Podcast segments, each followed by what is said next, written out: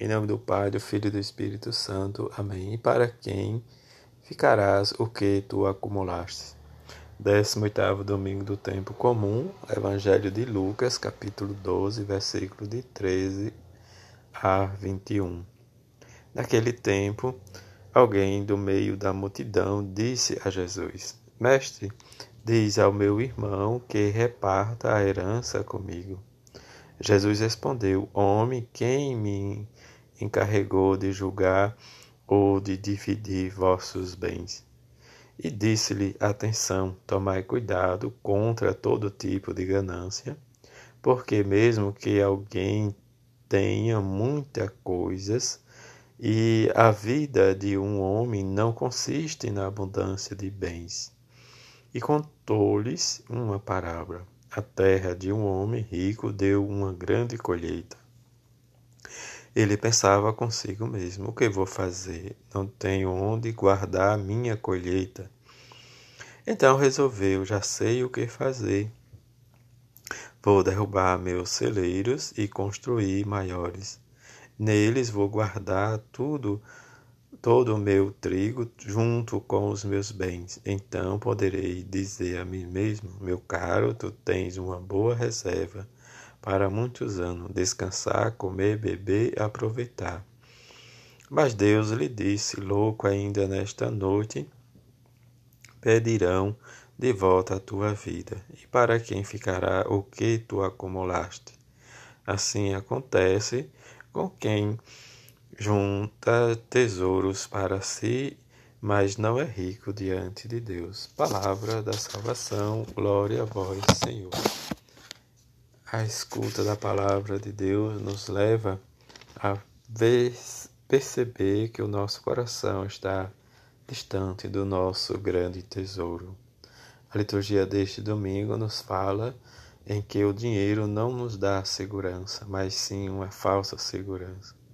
A sede do dinheiro opõe ao homem, ao homem. Se cada um procura ser mais, o outro se torna concretamente a superar ou a eliminar. E diante do dinheiro, que é fonte de todas as hierarquias sociais, de todas as discriminações, em que se eleva mais o ser humano, diz a não poder distinguir-se conforme o que tem. Diante do fato em que Cristo não escolheu o caminho do poder para fazer justiça, problema da divisão das riquezas é um dos mais graves com todos os níveis, como nos diz a palavra de Deus, as coisas se tornam de sinais de comunhão quando partimos diz, na via do amor. Isso que a leitura do Eclesiastes nos fala das vaidades, tudo é vaidade.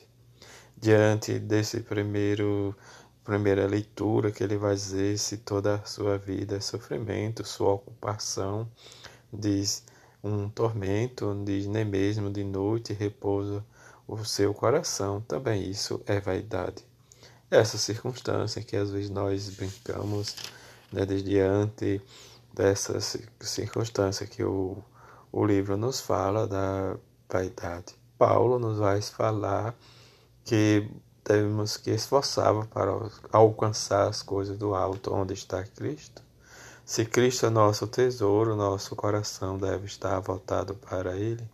Circunstância em que precisamos sempre entender que se a vida está escondida com Cristo e em Deus, quando Cristo de vossa vida aparece com de seu triunfo. Isso diz Paulo nos faz e nos chama a atenção nesse sentido das coisas do alto, onde está realmente o nosso coração. E o Evangelho fala de dois momentos em que a primeira parte deste moço que pede diz a intervenção de Jesus para que Jesus diz fale com seu irmão para a divisão diz, dos seus, seus bens, da sua herança.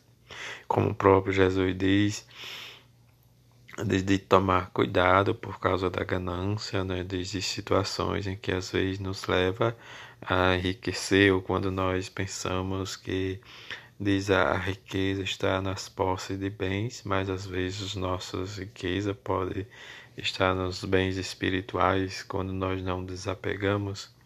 E a segunda parte deste homem que diz, tem sua colheita diz, grande e pensa em destruir de seus pequenos celeiros para construir, diz o próprio em que diz, leva a descansar, como o próprio Jesus diz, descansar, comer, beber e aproveitar.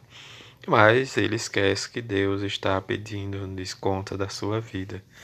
Que rezamos e nos coloquemos né, diante da palavra de Jesus para que possamos ir nos convertendo a cada dia, a desapegarmos das coisas mundanas e apegarmos às coisas espirituais que nos elevem e nos edificam.